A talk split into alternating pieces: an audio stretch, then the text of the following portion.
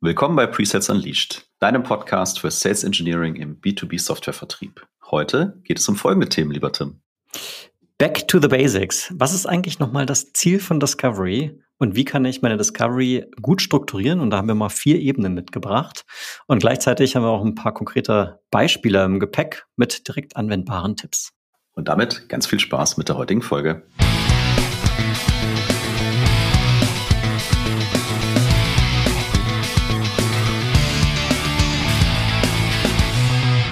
Wir sind Jan und Tim und gemeinsam etablieren wir Weltklasse Presales im deutschsprachigen Raum und machen dich zum Sales Engineering Rockstar.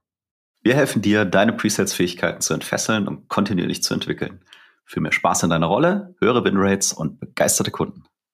Jan, du und ich, wir hatten in den, man muss ja schon sagen, fast fünf Jahre betreiben wir hier diesen Podcast, äh, haben wir durchaus regelmäßig immer mal wieder Discovery als Thema aufgegriffen. Und heute ist es auch mal wieder soweit weil es auch einfach nach wie vor einfach Bedarf gibt, behaupte ich mal. Das ist jedenfalls meine Beobachtung. Und äh, wir haben ja gesagt, nochmal back to basics. Von daher tatsächlich würde ich gerne nochmal zwei Fragen mit dir diskutieren, bevor wir dann in die verschiedenen Ebenen einsteigen. Und die erste Frage ist, was ist eigentlich Discovery? Und ich habe hier zwei Punkte mal mitgebracht. Erstens, es ist ein iterativer Prozess, Wobei Prozess jetzt nicht im Sinne von Workflow, Schritt A, B, C, D, sondern es ist eben ein, ein, eine kontinuierliche Aufgabe, die ganz am Anfang eines Verkaufszykluses beginnt. Schon, man könnte argumentieren, tatsächlich schon im Marketing, wenn ich anfange, meine ICPs zu definieren. Und ist im Prinzip auch erst abgeschlossen, zumindest aus der vertrieblichen Perspektive, wenn der Vertrag unterschrieben ist. Ich sage das jetzt so mit dem Disclaimer. Wenn ich jetzt in einer Customer Success Rolle bin oder in einer Professional Services Rolle, wo der Kunde bereits vertraglich zugestimmt hat, lass uns mal gemeinsam arbeiten, gibt es sicherlich immer noch Dinge, die wir lernen müssen, damit das Projekt und die Implementierung und dann auch die Laufzeit ein Erfolg wird. Aber natürlich unser Fokus ist Vertrieb und deswegen hatte ich das jetzt nochmal noch mal mitgebracht.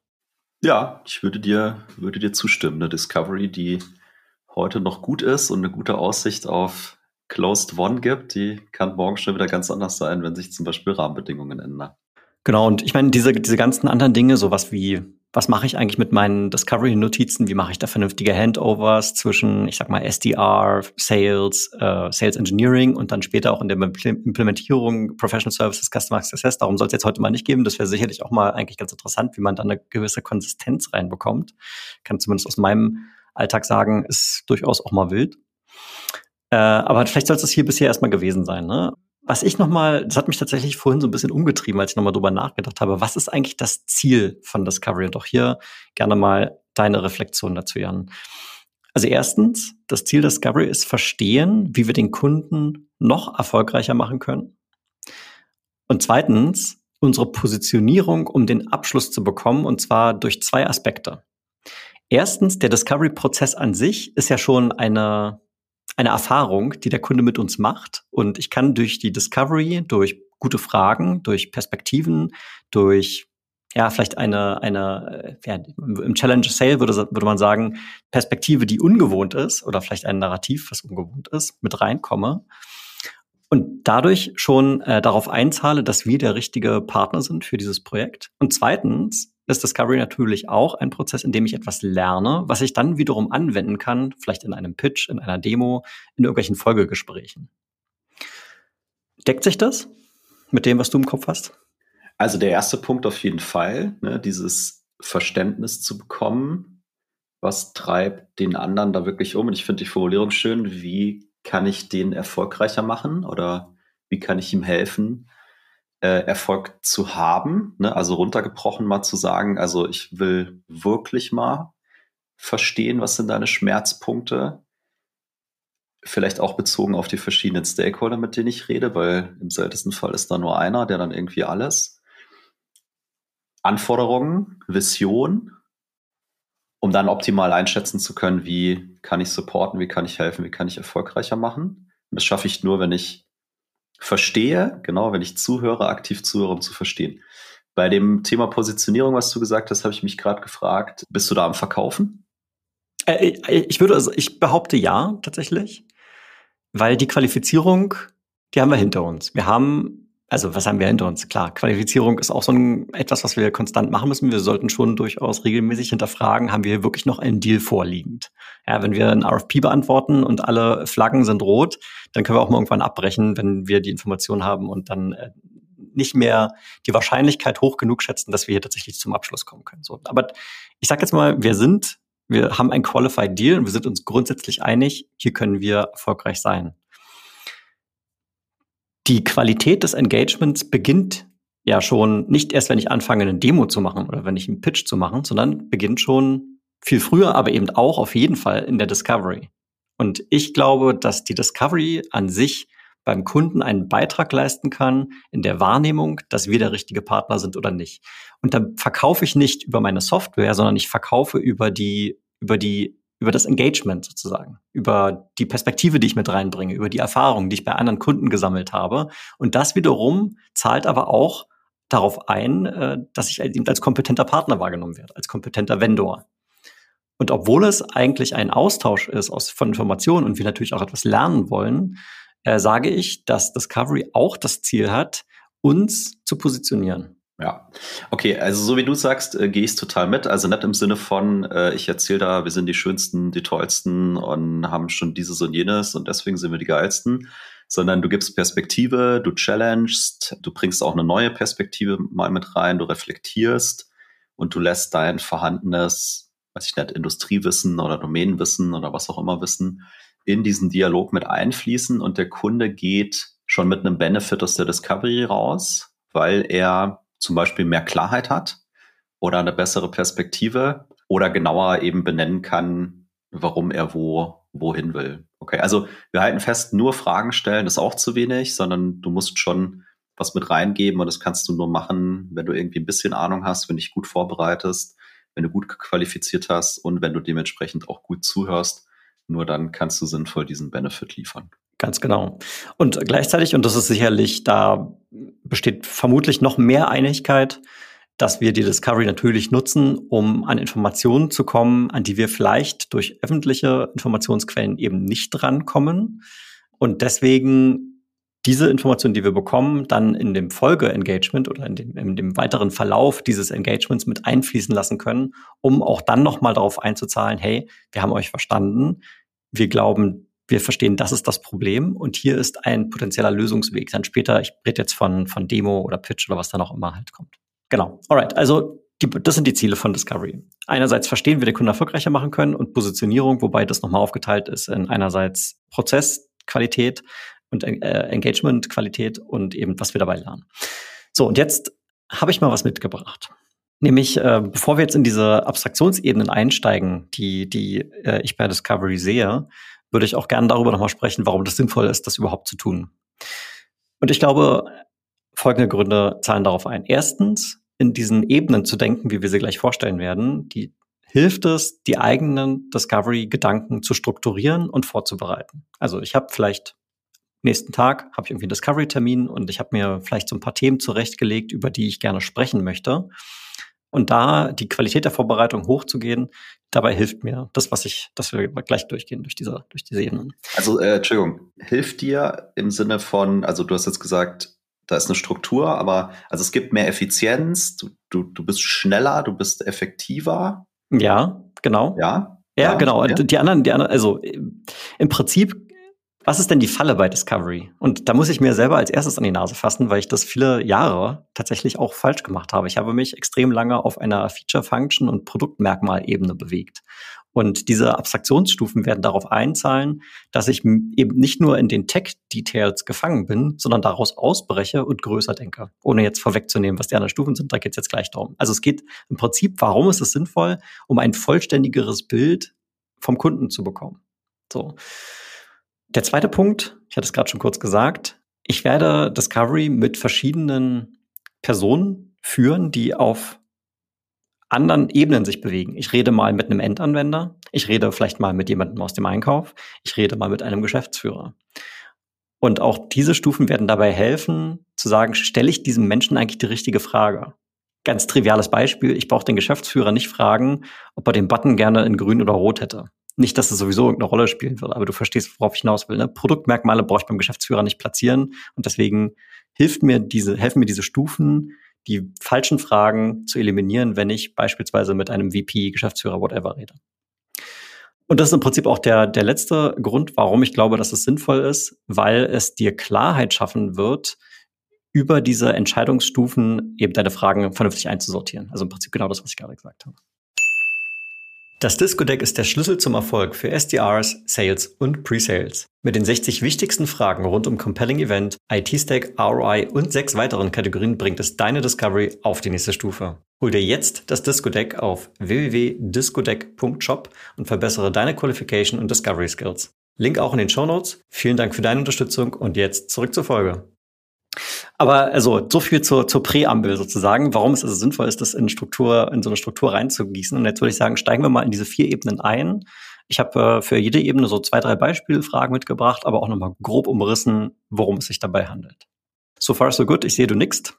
Hau raus. Du bist schon, du bist schon, du bist schon ganz heiß. Alles klar. Ich bin on fire. Äh, ich war ja total wortgewandt, äh, muss ich mir selber loben. Und wir haben ja diese Folge schon benannt, äh, was nicht immer passiert, wenn wir aufnehmen, aber dieses, in diesem Fall habe ich mir schon einen Titel überlegt und habe halt gesagt, okay, vom Bytes to Business. Und im Prinzip ist es genau, sind das genau die, die, dieser Weg, den wir jetzt laufen werden. Und wir fangen bei diesen Bytes an. Was meine ich mit den Bytes? So, also meine Beobachtung, wie gesagt, auch von mir selbst, hier fühlen sich die meisten SEs wahrscheinlich ziemlich wohl auf dieser Ebene eins, die Technologie- und Anwenderebene. Hier ist der Fokus auf den Anwendungsfällen, hier ist der Fokus auf den technischen Anforderungen und den Produktmerkmalen. Und typische Fragen, die hier gestellt werden auf dieser Ebene, sind sowas wie, wie sieht heuer, heute euer Tech-Stack aus? Welche Funktionen sind da heute besonders wichtig, die wir vielleicht beibehalten müssen, wenn wir dieses Projekt mal starten? Womit muss integriert werden? Das sind so die, ja, mal so drei Beispielfragen, die auf dieser Ebene eins sich abspielen. Ja, da hast du oft die IT, da hast du den Endanwender als Gesprächspartner. Und äh, gibt es eigentlich eine feste Reihenfolge? Ich, du sagst jetzt so Ebene 1 bis 4, ne? also 1, 2, 3, 4 könnte man ja auch als Reihenfolge geben, aber spielt es eine Rolle, wo du einsteigst? Ganz klar nein weil es einfach davon abhängt, mit wem du es schaffst, ein Discovery-Gespräch zu führen. Also wenn ich jetzt äh, es, also muss ja sagen, äh, zumindest ist es aus meiner Erfahrung die letzten äh, zehn Jahre, eine der Hauptherausforderungen ist es, die richtigen Ansprechpartner beim Kunden überhaupt mal ans Telefon zu bekommen so ein VP oder ein Geschäftsführer nehmen sich nicht einfach mal so Zeit, nur wenn man irgendwie auf LinkedIn mal eine Nachricht geschickt hat. Ja, also ich vereinfache jetzt, aber du, verstehst meinen Punkt. Also selbst wenn man schon ein etabliertes Geschäftsverhältnis hat, teilweise ist es schwierig, an diese Entscheiderposition ranzukommen, weil die halt sagen, ja, ich habe ja dort meine Leute. So. Also worauf will ich hinaus? Angenommen, ich schaffe es tatsächlich, äh, so eine VP-Level-Discovery mal äh, zu, zu terminieren dann fange ich natürlich nicht an, äh, den zu fragen, hey, wie sieht neuer Tech-Stack aus? Oder äh, womit soll integriert werden? Also das wäre ein richtiger Schuss in den Ofen und das Gespräch wirst du nicht ein zweites Mal führen können. Ja, ja, fair. Also du hast ja auch gesagt, Anwenderebene. Ne? Und diese Beispiele, die du gebracht hast, so Tech-Stack, welche Funktionen sind wichtig, Integration, ich meine, die sind jetzt sehr plakativ, ne? die verwebe ich vielleicht auch in einen sinnvollen Dialog und schaffst dann unter Umständen auch noch zu verstehen, warum. Ne? Also warum ist es jetzt so wichtig, dass der Knopf rot und nicht grün ist? Ne? Also äh, genau. Und das ist, das ist ein super Übergang. Man muss natürlich sagen, es ist hier äh, ein, eine Struktur, die manifestiert sich jetzt nicht in der Physik. Ja, das ist eine, eine, eine, eine Hilfe, wo ich sagen kann, ich habe hier vier Ebenen und die vereinfacht es mir, mich zum Beispiel auf Discovery Calls vorzubereiten. So, aber also die Grenzen sind auch ein bisschen fließend, will ich sagen. Und das, was du jetzt gerade sagst, Jan, warum eigentlich? Ist schon der erste Schritt in die zweite Ebene, weil ich dort nämlich auf so einer Prozess- und Systemebene unterwegs bin, wo ich sage, okay, also die Software und die IT ist die Basis für bestimmte Prozesse oder Arbeitsabläufe, die es halt in diesem Unternehmen gibt. Ob das irgendwie ein, ein, ein Herstellungsprozess ist oder äh, ein, ein Vertriebsprozess, der abgebildet wird oder was auch immer es sein mag. Ja. Und dort äh, kommen wir dann auf die Themen Integration, ja, aber Integration nicht ich vergleiche zwei APIs miteinander und gucke, wie ich die gegeneinander matche. Das wäre dann wieder Ebene eins, sondern ich rede eher darüber, so welche Daten müssen denn hier eigentlich fließen? Welche Medienbrüche gibt es? Und warum ist das überhaupt so aufgesetzt? Und welche Stakeholder sind dabei involviert? Also ich gehe eine Ebene hoch und so wohlgemerkt, also im Prinzip der, die, die Wertschöpfungskette eins nach oben äh, auf einer etwas abstrakteren Ebene. Und um es vielleicht direkt ein bisschen greifbarer zu machen, du hast gerade schon äh, sinnvollerweise gesagt, warum eigentlich. Ne? Also das ist auch ein Beispiel, was ich mitgebracht habe. Wie fließen die Daten und warum fließen die dort? Ist so eine Frage, die sich auf der Ebene abspielt.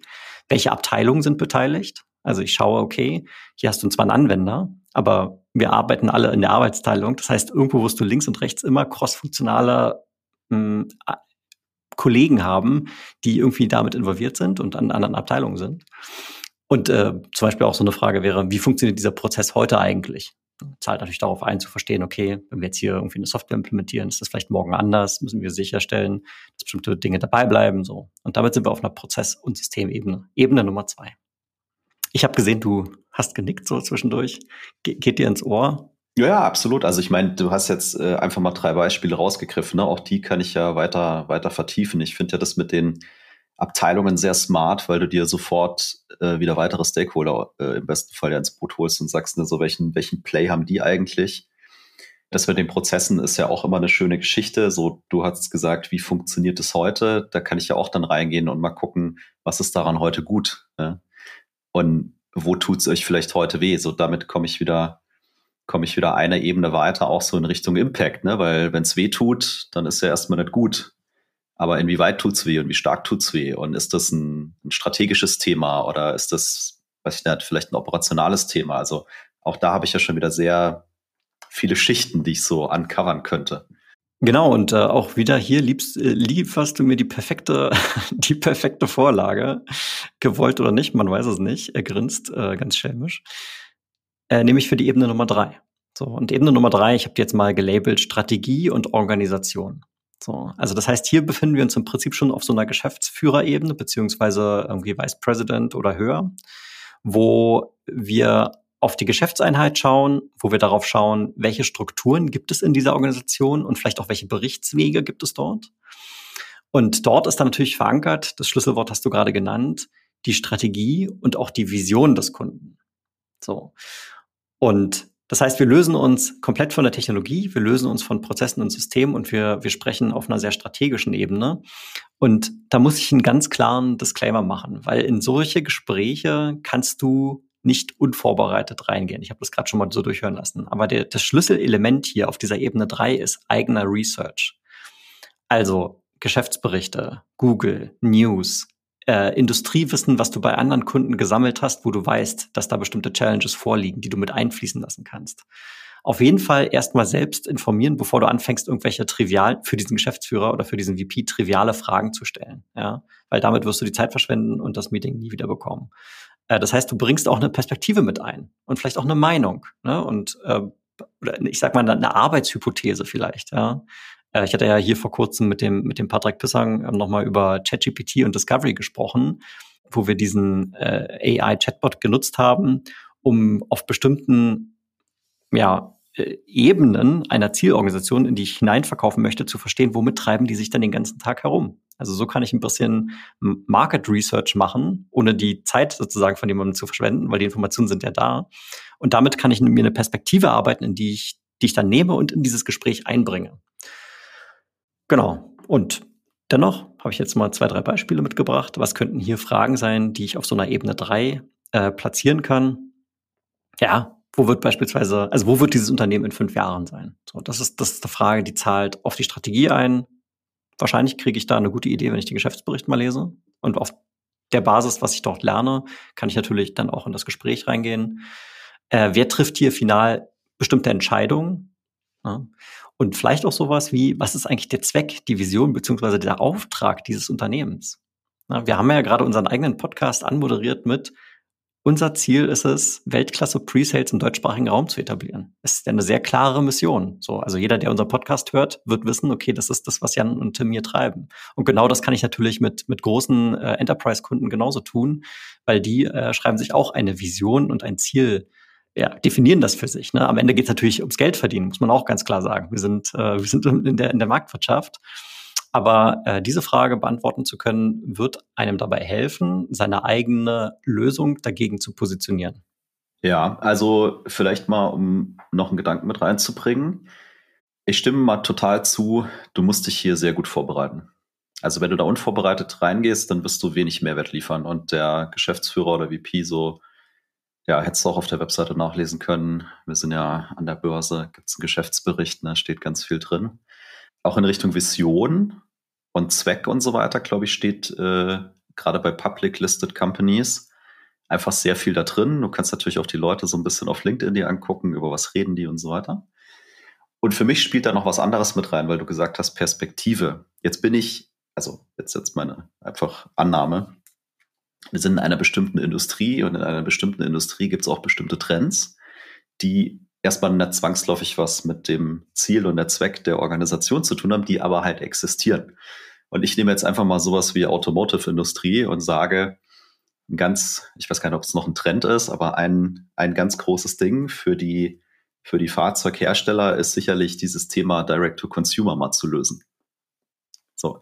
Und wenn ich das weiß und ich rede eben mit dem nächsten äh, VP oder Geschäftsführer oder was auch immer, dann glaube ich, kann ich deutlich besser eine Perspektive und ein Bild mit reinbringen und auch eben mich wiederum äh, positionieren und dem einen Mehrwert liefern, weil wenn ich weiß, das ist eine deiner größten Challenges, die du halt noch nicht gelöst hast, weil sonst würdest du mit mir gar nicht mehr reden, wenn du es schon gelöst hättest, dann habe ich eine ganz andere Grundlage für ein Gespräch. Und ich glaube, diese Kombination ergibt sich eben vor allem daraus, dass ich mich vorher sehr intensiv beschäftigt habe, mein Ideal Customer Profile gut kenne, informiert bin und dann schon so ein bisschen so ein Matching gemacht habe ja, und dann eben auch diese Perspektive geben kann. Also inhaltlich stimme ich dir vollkommen zu, muss aber dazu sagen, dass du tatsächlich jetzt mit deinen Ausführungen schon auf der nächsten Ebene bist. Weil ein ganz klares Unterscheidungsmerkmal zwischen Ebene 3 und 4 und, also wie gesagt, ich sortiere das in meinem Kopf so, ne? es gibt hier keine ultimativen Wahrheiten, aber mir hilft es. Auf der Ebene 3 bist du immer noch in das Unternehmen hineingekehrt. Deswegen habe ich gesagt, Geschäftseinheiten, Organisationsstrukturen, Berichtswege, solche Sachen. Bei der Ebene 4 schauen wir eben ganz bewusst nicht ins Unternehmen rein, sondern wir tun so, als seien wir im Unternehmen und gucken nach draußen. Also wir gucken auf unsere eigenen Kunden, also jetzt in unserem Kontext der Kunde unseres Kundens, und wir gucken auf den Wettbewerb und wir gucken auf die Konkurrenz und auf die Branche. So, und dann äh, bin ich genau bei den Themen, die du jetzt gerade angesprochen hast, nämlich was sind denn die größten Herausforderungen in dieser Branche? Was sind die übergreifenden Trends? Und auch mal vielleicht so eine ganz triviale Frage, die ich aber für ultimativ wichtig halte. Wie verdient mein Kunde eigentlich sein Geld? Was ist denn das Geschäftsmodell meines Kundens? Warum kaufen die Kunden meines Kundens bei dem Kunden ein? So, und dann, was du ja gerade gesagt hast, passt ja genau darauf, weil du nämlich sagst, okay, hier Automotive haben in der Vergangenheit über Händlernetzwerke verkauft, äh, dann kam Tesla daher und hat ein Direct-to-Consumer-Modell etabliert. Vielleicht kann man heute schon, also keine Ahnung, ich habe seit sehr vielen Jahren kein Auto mehr, aber ich vermute, man kann inzwischen auch einfach sein Online-Auto, online ein Auto kaufen. Das heißt, ich habe diesen, diesen Händler komplett übersprungen. Also es ist ja eine massive Veränderung in der Art und Weise, wie das Geschäftsmodell funktioniert. So, also das ist der Blick nach außen. Du hast jetzt gerade schon so genickt, als wolltest du was sagen, darum halte ich mal kurz die Klappe. Ja, ich finde das spannend. Also Ebene drei Blick nach innen, Ebene vier eben auch Blick nach außen. So mein Gefühl ist, das ist natürlich auch connected, oder? Und das, das verschwimmt auch, weil das, das eine funktioniert ja gar nicht, äh, gar nicht ohne das andere. Und es befruchtet sich auch irgendwie, irgendwie gegenseitig. Man kann eben auch sehen, wo steht diese Company? Ne? Und äh, die Fragen, die du jetzt gestellt hast, wie verdient mein Kunde Geld, ist ja vermutlich auch erstmal keine Frage, die ich so platt einem Geschäftsführer stellen würde. ja, absolut. Auch da hätte ich wieder sehr viel, sehr viel Research gemacht und dann, um bei in diesem Automotive-Beispiel zu bleiben, eben zu verstehen, okay, Geschäftsmodelle werden sich verändern und in Zukunft einfach noch viel, viel schneller als in der Vergangenheit. Und wenn ich als Automotive-Hersteller einen Direct-to-Consumer-Ansatz fahre, hat das massiven Impact in alle Bereiche. Ne? Weil also den Händler, eliminiere ich den jetzt oder was mache ich eigentlich mit dem? Ist der, ist der angepisst, wenn ich mit sowas um die Ecke komme? Und was resultiert daraus? Mhm. Also für mich verschwimmt das, aber ich verstehe Ebene 3 eher nach innen gerichtet, Ebene 4 nach außen, wohl wissend, das ist miteinander miteinander verbunden. Ja, ganz genau. Und ich meine, was dann hier auch mit reinspielt, ist natürlich auch diesen Connect mal zu machen. Ich meine, wir haben unsere, wir sind am Ende in einer SaaS-Firma angestellt und wollen gerne etwas verkaufen. Da brauchen wir nicht um den Preisen breit drumherum reden. So. Und wenn ich jetzt äh, aber es schaffe, die, das Mehrwertversprechen meiner eigenen Lösung in den Einklang zu bringen mit der Art und Weise, wie mein Kunde Geld verdient, also welchen Impact hat beispielsweise meine Software auf den Kunden meines Kundens, wenn meine Software dort im Betrieb wäre? So, haben die dann einen besseren Service? Haben die äh, eine kürzere Lieferzeit? was auch immer es sein mag. So, und wenn ich das argumentieren kann, auf, auf, da gehört es dann aber auch hin, weil der, der Anwender am Ende, der irgendwo vielleicht irgendwo die Software benutzt, um äh, die, wie sagt man, das, den Conveyor Belt zu bedienen, ja, also irgendwie an der Maschine arbeitet oder, oder, oder eins darüber, dem ist das egal. Aber den die Geschäftsführer und den VP, den wird es interessieren, zu verstehen, wie er mit unserer Lösung noch mehr Geld verdienen kann. Und dann spielen natürlich solche Sachen wie ROI und so weiter mit rein. So. Und dafür brauche ich natürlich dann am Ende, wenn es ein, ein, ein spezifischer ROI ist, dann kann ich eben nicht nur mit einer, mit einer starken Perspektive und einer, einer Hypothese in so ein Gespräch gehen, sondern dann muss ich natürlich auch mal über Zahlen sprechen. Und, äh, und das sind dann genau die Fragen, die ich dann stellen werde, weil die kann ich im Geschäftsbericht im Teilfall vielleicht einmal nicht nachlesen. Ja, dann kommst du auf einmal auf massiven Mehrwert, wenn du das mal alles verstanden hast und imstande bist, noch den Impact von dir als Dienstleister und Software-Vendor darzustellen, den das nicht nur für deinen Kunden, sondern für die Kunden deines potenziellen Kunden hat. Und dann wird da ein Bild draus. Ja, ich habe, ja, finde ich gut. Ich habe vorhin auch noch überlegt, du hast es ja Ebenen genannt. Ebenen ist ja für mich immer so, ja, es baut irgendwie so aufeinander auf. Und ich kann das so hoch und runter laufen. In meinem Kopf funktioniert es aber tatsächlich auch fast wie so ein Kreislauf oder wie so vier Quadranten, die immer verbunden sind und durchaus in beide Richtungen. Ja, genau. Ich glaube, das, das Wort mit den Ebenen, das kommt insbesondere daher, wenn du jetzt mal auf eine, auf eine Organisation guckst und du hast unten die, die einzelnen Mitarbeiter, dann die Führungskräfte, dann die Geschäftsführer, dann ist es schon, dann matcht das eigentlich ganz gut auch mit den Ebenen, die wir jetzt besprochen haben. Und du hast ja klassischerweise hast du ja so ein Organigramm, das sieht aus wie so, ein, so eine Baumstruktur, so, also daher kommt das mit den Ebenen, aber natürlich hängt das am Ende zusammen.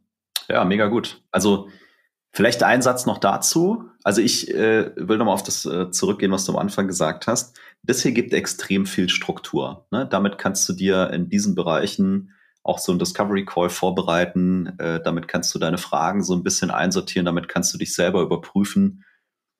Kann ich den, mit dem ich da gerade rede, abholen? Ne? Weil äh, ich stelle mir jetzt die ganzen Tech-Fragen, aber auf seiner Visitenkarte steht Geschäftsführer, ist dann vielleicht schlecht. Also ich habe auch einen guten ein gutes Werkzeug, um mich selber zu kontrollieren, in Anführungszeichen zu überprüfen, mache ich hier gerade die richtigen Dinge im Rahmen meiner Discovery. Ja, 100 Prozent. Und ich meine, das, was du jetzt gerade gesagt hast, das ist vielleicht sogar nochmal eine eigene, eine eigene Folge wert, weil du ja gesagt hast, hey, wenn ich es schaffe, die Discovery also so zu gestalten, dann ist das ähm, sehr stark mehrwertbringend. Also einerseits mal für mich, weil ich die Abschlusswahrscheinlichkeit für mich erhöhe und andererseits für den Kunden, weil er im Zweifelsfall etwas äh, darüber lernt wie vielleicht äh, in der Industrie andere Dinge äh, getan werden. Und dennoch, und das ist einfach der Klassiker, gibt es auf beiden Seiten, und mit beiden Seiten meine ich jetzt einerseits bei, bei Kollegen im Vertrieb, aber auch beim Kunden, immer so ein bisschen ein Widerstand. Ein Widerstand, lass uns mal ein Discovery-Gespräch führen. So, und vielleicht ist es tatsächlich auch Zeit, sich von diesem Wort mal zu lösen und ein besseres zu finden, was irgendwie äh, den, den Mehrwert stärker suggeriert, als dass es irgendwie immer wie so ein Verhör daherkommt. Aber wie gesagt, das ist ein, vielleicht noch ein eigenes Thema. Also wie verkaufe ich eigentlich Discovery intern und extern? Welche Begrifflichkeiten verwende ich eigentlich, um das zu positionieren? Ja, ich glaube, das ist auf jeden Fall eine eigene Folge wert. Eine Sache kann man auf jeden Fall sagen. Das, was du jetzt erzählt hast mit diesen vier Ebenen, ist ja was, was ich wunderbar visualisieren kann. Richtig. Ne? Und ich weiß ja, du liebst diese, du liebst diese Miro-Boards, du arbeitest ja auch zufällig bei denen. Also das ist auf jeden Fall was, wo du oder ihr euch als äh, Organisation wirklich auch so ein Template zusammenschrauben könnt, wo ihr die Stakeholder mappen könnt, wo ihr eure Fragen irgendwie reinmappen könnt und wo du aus meiner Sicht sogar einfach hingehen kannst und sagst, hey, in so einem Mehrwert-Call, den wir gerade für unseren Kunden machen, Discovery Call, äh, teile ich dieses Board ja, und habe dann sozusagen eine interaktive Dokumentation ist auch so ein Scheißwort an der Stelle, aber so, so eine, so eine ja, Zusammenfassung, eine interaktive Zusammenfassung mit meinem Kunden. Und das ist was, womit ich ja weiterarbeiten kann. Oder wo auch der Kunde weiterarbeiten kann. Also ja, man kann es auf so vielen Ebenen verwenden und man hat, äh, glaube ich, gerade hier sehr einfach eine Möglichkeit, das, äh, zu, diese, diese Struktur zu visualisieren und diese Visualisierung auch wieder ja, gewinnbringend mit dem Kunden zusammen zu nutzen. Ja. Und weißt du, ich meine, bei diesen äh, Rahmenwerken, Frameworks, Methoden, whatever, äh, stellt sich ja immer so ein bisschen die Frage nach der Praktikabilität. Ich will jetzt nicht zu sehr gegen, gegen potenzielle Kollegen hier schießen, äh, hat sicherlich auch seine Daseinsberechtigung. Ich habe hier mal das Doing Discovery äh, gerade mal aufgemacht. So, der, der Peter spricht von sieben Ebenen, wo ich sage, okay, also ich mache halt noch immer eine mehr. Okay, jetzt kommen wir halt mit der achten und der neunten ums Eck. Ich glaube, dass diese vier Ebenen, die sind super praktisch anwendbar. Weil du genau wie du sagst, ich habe mir das relativ klar aufgeschrieben mal, kann das da reinsortieren. Und ich würde es vielleicht sogar auch als Angebot äh, formulieren. Also wenn, wenn du, ihr, die jetzt hier zuhört, sagt, hey, wir hätten mal durchaus Interesse, das mal so aufzubauen, ja, give us a call. Ne? Also auf LinkedIn gerne mal anschreiben, äh, sind Jan und ich sicherlich gerne bereit, mal zu unterstützen. Wir sind am Start. Ja, also mehr gibt's dazu gar nicht zu sagen. Äh, wir beide verschicken ja keine WhatsApp-Nachrichten mehr, deswegen erübrigt sich die Abschlussfrage. Bleibt uns nur noch die Abmoderation. Soll ich oder willst du? Ach komm, das war für dich Pre-Sales Unleashed, dein Podcast für Sales Engineering im B2B Softwarevertrieb mit Jan und Tim. Wenn du deine Pre-Sales-Fähigkeiten entfesseln willst oder falls du Führungskraft bist und das mit deinem Team tun willst, so wie gerade besprochen, ja, dann schreib uns einfach auf LinkedIn an. Schön, dass du wieder mit dabei warst und bis zum nächsten Mal. Du machst es einfach zu schön. Vielen Dank. Bis dahin. Ciao, ciao.